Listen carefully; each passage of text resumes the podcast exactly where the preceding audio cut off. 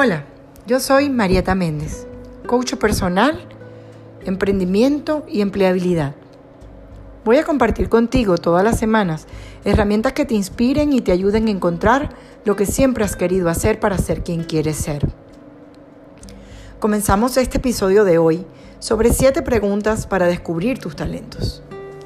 Muchas personas creen que no tienen talentos o confunden tener talento para algo con ser creativos y se enfocan solo en que eso significa que sepan pintar, bailar, cantar y como eso no se les da bien, pues creen que no tienen talento. Otras veces saben que hay cosas que hacen bien, pero no les dan la importancia necesaria porque piensan que no se pueden ganar la vida con eso. Al final siguen en un trabajo que no les gusta, pero como no conocen sus habilidades, no saben que se pueden reinventar y hacer de esas habilidades una profesión. Todos tenemos un talento y eso te incluye a ti. Y todos los talentos son importantes. Cada persona en este mundo tiene una misión y tú también tienes la tuya. Pero para descubrirla, tienes que entrar primero a conocer tus dones. Eso que puedes hacer y aportar a la sociedad. Eso que te hace especial, único y diferente. Hoy en día tenemos derecho y libertad para acceder a la información que queramos y a toda la formación que nosotros deseemos. Para dedicarnos así a eso que nosotros queramos. Ahora sí puedes decidir a qué dedicarte para ganarte la vida y hacerlo feliz y con bienestar, porque se trata de tener una vida con sentido. Es verdad que incluso la educación que se recibe hoy en día no fomenta que podamos tomar la decisión que queramos. Hemos vivido décadas sobrevalorando títulos y certificados y se ha puesto el foco en esto eh, como única forma de trabajar y salir adelante o tener éxito. Hay personas hipercalificadas sin habilidades para enfrentar el mercado laboral o sin un propósito claro. La educación de la era industrial no ha permitido explorar la creatividad, ni el talento. Se nos ha educado muchas veces para no pensar en nosotros y hemos desarrollado una mentalidad de empleado dócil. Afortunadamente, hoy eso está cambiando.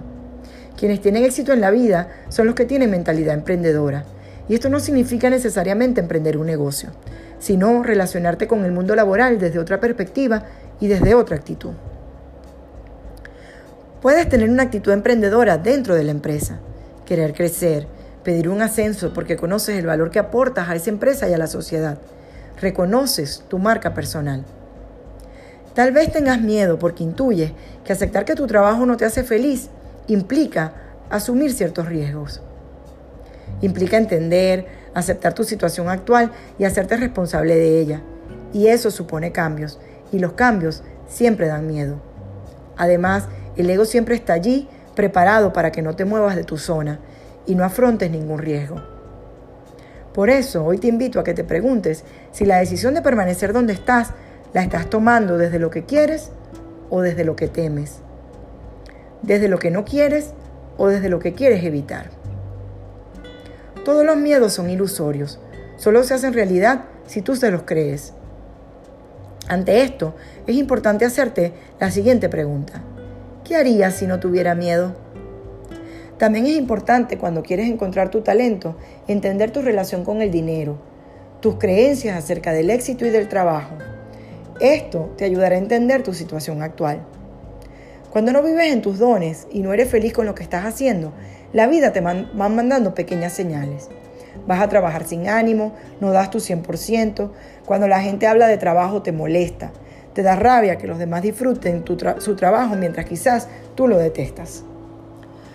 Todo eso empieza a afectar tu autoestima, la forma como tú te ves como profesional, cómo te ven los demás, tu relación con tus compañeros de trabajo y hasta tu relación con tu familia. Cuando no estás en tu propósito, todo se hace cuesta arriba. Hacer algo con lo que no te sientes realizado te roba mucha energía. La gente que hace lo que le gusta, lo que se le da bien, es mucho más feliz y exitosa, porque no hay quejas, todo fluye en la naturaleza y tu naturaleza son tus talentos.